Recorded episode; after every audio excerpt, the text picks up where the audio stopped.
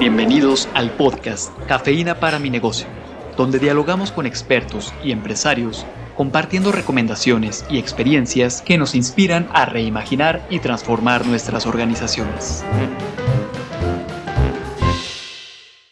Hablar de las empresas en México es hablar de las pymes, ¿no? No solo por el gran eh, la gran cantidad de empresas que hay, sino porque realmente son las que mueven al país y son, yo creo que la gran cantidad de empresarios que nos escuchan también. Entonces, para ello, Carla, vamos a hablar de, de los retos que como emprendedor, como empresario, te enfrentas día a día y te vas a enfrentar a bordo de una, de una pyme. Así es, Rafa. Este será un bloque de tres episodios en donde hablaremos de los retos de los micro, pequeños empresarios y emprendedores. Y para ello tengo un invitado que nos engalana también el día de hoy, el doctor José de la Cerda Gastelum. Él eh, ha sido colaborador del ITESO por mucho tiempo, tiene trabajo en la iniciativa privada, pero también en organismos del gobierno del Estado.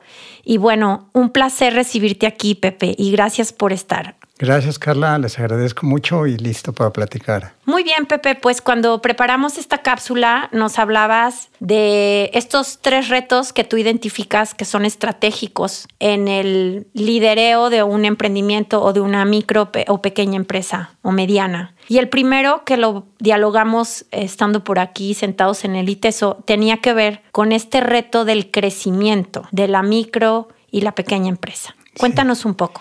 Sí, cómo no. El, crecimiento es un desafío porque muy pocas empresas en el mundo crecen por encima de lo que uno se imagina. Por ejemplo, uno piensa que las empresas crecen una décima parte, de aumentan una décima parte de su tamaño cada año, ¿no?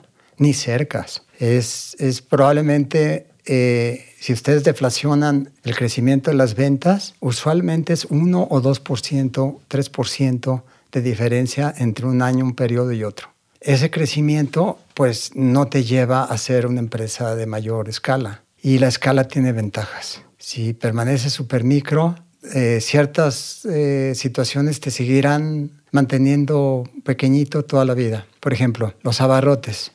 Si observan los abarrotes de barrio, sí. no crecían.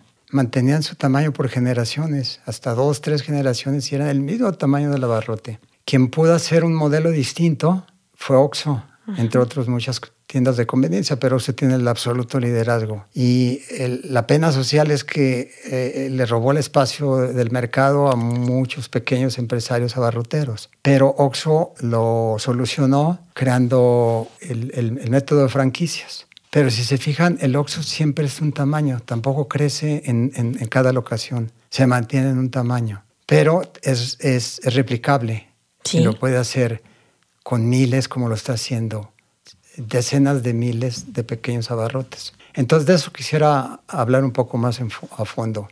¿Les pues, parece? Adelante, te escuchamos. Adelante, Rafa. Aquí me, me, surge, y lo hemos hablado en otros, en otros momentos, es, no es una obligación como empresario, como emprendedor, que tengas que crecer, pero cuando esté en tu deseo crecer, te enfrentas a condiciones que pueden llegar a ser complejas. Me gustaría preguntarte, Pepe, en este, en este primer acercamiento es ¿a qué condiciones se está enfrentando el micro y pequeño empresario en el momento que dentro de sus ideales, de su, de su objetivo está el, el poder crecer? Sí. Bueno, tengo un sesgo ahí, porque eh, yo creo que el crecimiento es una condición este, inaplazable si, si tú quieres tener una empresa más más fuerte o mejor posicionada. De acuerdo. Y, no solo es el carácter de tener beneficios para los inversionistas o para la familia emprendedora, sino porque la escala tiene sus ventajas. Es decir, hay, hay, una razón de escala en, en, muchos otros beneficios. Por ejemplo,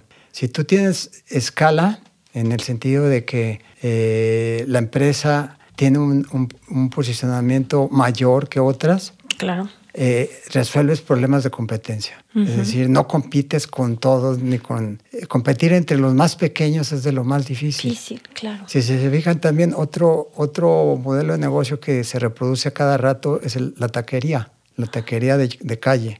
Y ahí compites con el que está en la esquina, con el que está a dos esquinas, con el que está tres Y no esquinas. necesariamente tacos. Y No necesariamente tacos. Ahí, ahí te enfrentas definitivamente a una a industria donde es muy fácil entrar y muy fácil salir. No tiene grandes riesgos. No pierdes gran- gran- grandes cantidades de dinero ni, ni, ni arriesgas tu patrimonio. ¿De acuerdo? Sí. Porque lo, lo adaptas al, al- al modelito de negocio a tus recursos. Pero al mismo tiempo sabes que vas a tener problemas de competencia porque es muy fácil entrar a la industria. Y porque no hay factores realmente diferenciadores que te permitan Exacto. realmente sobresalir bajo Eh. ese mismo nivel Exacto. competitivo. Algunas, algunas crecen y florecen más y tú te das cuenta porque empieza a haber líneas de espera, colas, Sí. etcétera. Entonces te das cuenta y dices, ay, mira qué fácil es hacer dinero con los tacos. No, es porque estás viendo nada más un caso entre miles. Sí.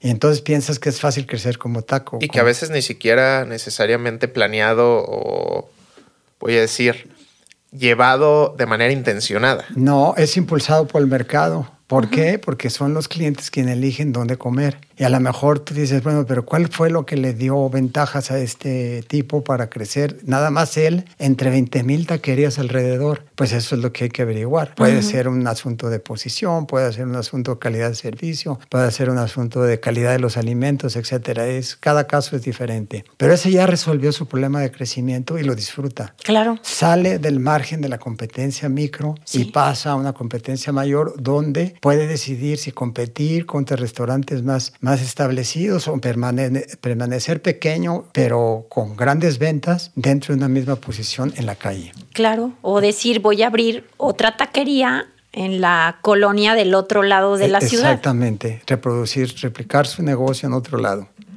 Entonces, ese- esas son las preguntas que tiene que hacer. Si no eres, si no tienes una posición de ventaja de ningún tipo, es casi imposible impulsar ninguna forma de crecimiento. Tienes que tener ventajas de algún tipo. Claro. ¿Y cuáles son esas ventajas? Se, se convierten en factores de crecimiento. ¿Las platicamos? Sí, sí, sí, adelante. ¿Cuáles se les ocurren a ustedes que puede ser uno de los factores de crecimiento o impulsores del crecimiento que más significancia tiene en las investigaciones hechas al respecto? La innovación. La innovación es uno de ellos, muy buena, muy buena. Otra, Pues el aprovechamiento de la tecnología que va de la mano. tecnología es otro, muy bien. A veces, a veces se complementan, pero Sí. es distinto, porque la innovación no necesariamente es tecnológica, pero sí se dan la mano. Yo creo que también, Pepe, un elemento es las habilidades para liderear. Exactamente. O sea, Las- es decir, quien está al frente de esa iniciativa, de esa empresa, sean tacos, tostadas, lonches o el Oxxo. Exacto, por ejemplo, el drive, que es el impulso del empresario por crecer, tú lo decías. Sí. Que el impulso del empresario eh, es el que determina finalmente si tiene eh, capacidad, hacia de, dónde va a ir o no. capacidad de riesgo y Claro. sabe por dónde. Si no, ahí se, ahí se queda del mismo tamaño. Porque eso es algo muy personal, esa capacidad de arriesgarse, de decir para dónde, pues es la que el que se está jugando el patrimonio también ahí, Sí. o los que se juegan el Sí, patrimonio. totalmente, totalmente. Ahí, ahí, ahí vamos. ¿Algún otro elemento que se les venga a la mente? Uf, yo, yo pensaba justo ahorita, por ejemplo, como elemento fundamental, también la accesibilidad a recursos. Ah, Absolutamente, eso es, eso es. O sea, tienes que tener la capacidad de asumir mayores riesgos financieros. Por- Lo cual no es un necesariamente un común denominador. no. Ni al- te facilita que de veras aproveches el crecimiento. Muy al contrario, porque si los recursos, los recursos para hacer pyme o para hacer micro, casi 100% surgen de la familia. O sea, de las, de las bolsas de los familiares o de los amigos. Ya si te, te- te extiendes a amigos o conocidos, ya son fuentes de financiamiento un poco más riesgosas. Claro. porque a lo mejor no te prestan sin intereses, sino que te, te, te cobran alguna tasita de interés, aunque sea tu amigo. Ya si te metes a financiamientos institucionales como asumir cuentas bancarias, entonces ya el riesgo crece muchísimo. Claro.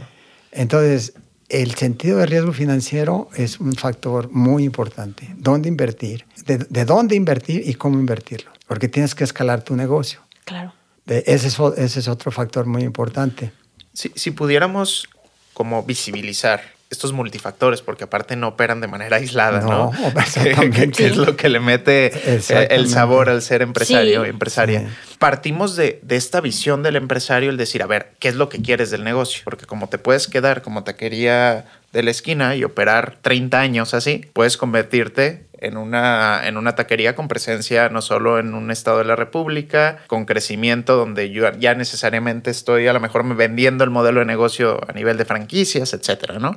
Pero partimos de esa visión del empresario hacia dónde quiere llevar. Y luego ya se enfrenta a estos multifactores que parten desde la parte financiera, desde el cómo voy a innovar, cómo voy a diferenciarme, en qué, en qué mercado estoy entrando también no estoy entrando en un mercado emergente, no estoy entrando en un mercado a lo mejor mucho más tradicional. ¿Cómo podríamos organizar un poco estos factores que me parecen claves para decir, a ver, ¿dónde está? Y voy a decir una pregunta que ya sabemos la respuesta que no existe, ¿no? Pero la fórmula de crecimiento, ¿no? Sí, mira, yo creo que la primera ah, incógnita que tiene que resolver el empresario es si su producto eh, tiene eh, demanda y si hay espacio en el mercado para crecer. Porque si tú te pones a vender un producto estándar, vas a tener competencia a cualquier nivel que te ubiques. Entonces, tienes que verificar si el mercado está dispuesto a recibirte.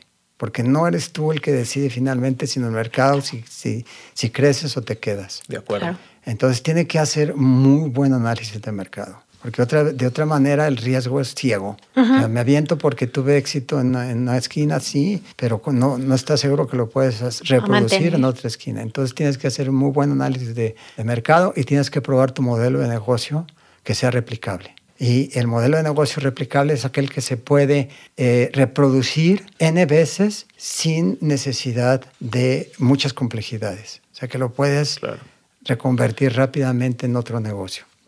Y finalmente que tengas la capacidad de riesgo financiero, que tengas como acceso a los recursos porque siempre va a requerir inversiones un tanto mayores a las que te habías imaginado y ahí aumenta el riesgo en todos sentidos para tu familia, para él como empresario, etc. Otros factores que tendrían que meterse al juego, a la, al, a la tómbola, al, mazo de cartas, sí. sería cómo hacer que ese modelo de negocio sea no solo replicable, sino productivo, en el sentido de que genere márgenes interesantes para seguir creciendo. Porque una empresa que no crece, que no tiene márgenes buenos, tampoco puede impulsar su crecimiento. Tiene que tener márgenes mayores al promedio de mercado para impulsar el crecimiento. En fin, la innovación sí, después tendríamos que platicar un poco más adelante, que es el tema que nos va a ocupar sobre la innovación y la tecnología. Así son factores de, de crecimiento y de impulsar las empresas a mayores eh, aventuras. Muchas gracias, Pepe. Me parece muy interesante lo que nos has dicho, esto que nos has compartido como estos factores que son fundamentales para el crecimiento de las micro y pequeñas empresas. Gracias por habernos acompañado. No, a ustedes. La cafeína comienza a hacer efecto. Compártanos sus impresiones en la sección de podcast de nuestro sitio web universidadempresa.iteso.mx.